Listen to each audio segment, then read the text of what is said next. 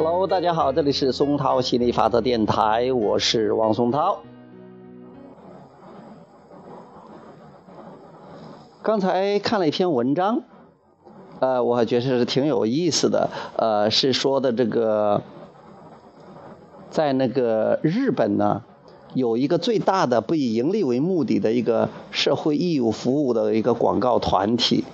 啊，被称作是一个神奇的组织，一切。不以商业合作为目的的广告行为，他们说啊，简直就是有爱和任性。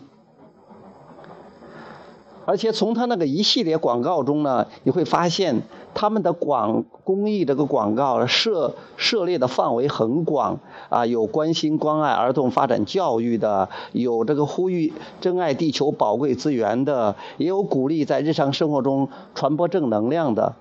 就是凡是你能想到的一切真善美的、真善美的这个题材呢，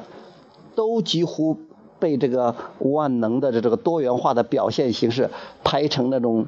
呃，这个电视的这种形式，叫 T T V 戏的形式哈，在这个日本当地的电台进行这个高频率的这种投放。他们这样一群人，他这个他们的广告的目的就是很单纯的，呃，就像他那个片中。呃，所希望的、寄望的一样，只是为了让社会变得更加美好，将对社会的关怀转化成什么创意的激情啊？他们都觉得，哎呀，这样的人就是是不是佛祖派来的救兵？但是后来呢，就是他们开始呢。受到这个民众的反感甚至投诉，为什么呢？就是因为他开始最近开始拍摄一些防癌抗癌的所谓的健康类的题材广告，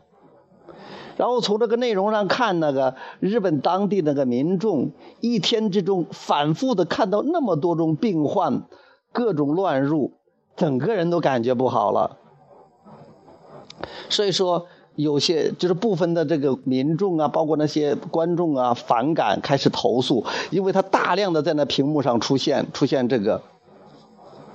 他们本来是出于好意，想要普度普度众生啊，啊，想要让呃这个社会变得更好啊，结果呢适得其反，为什么呢？就是因为他们不了解这个吸引力法则，不了解宇宙法则，他们以为这是。哦，关注这些癌症，能让大家提醒大家去预防癌症啊，防止癌症的发生啊，疾病的发生啊。但他们不知道这样的话，其实是对疾病推波助澜，就会就说反复的去强调这些东西，激活这些东西。你看看人们的正常的反应，看到这就烦了。看来是大部分民众，他们还是能量很高的。所以说我突然有一个冒个想法啊，我要是给他们做一些这种总总体的指导的话，那就好了。当然了，这只是想想而已啊，没关系了。这是通过这样的一个故事，我们就是通过这样的一个事情哈，我们知道。又一个心理法则的例证，又一个要关注我们想要的，而要不要关注我们不想要的。即便是你出于好意去关注那些不想要的，那你也一样感觉不好，别人也会跟你互动的人也一样感觉不好。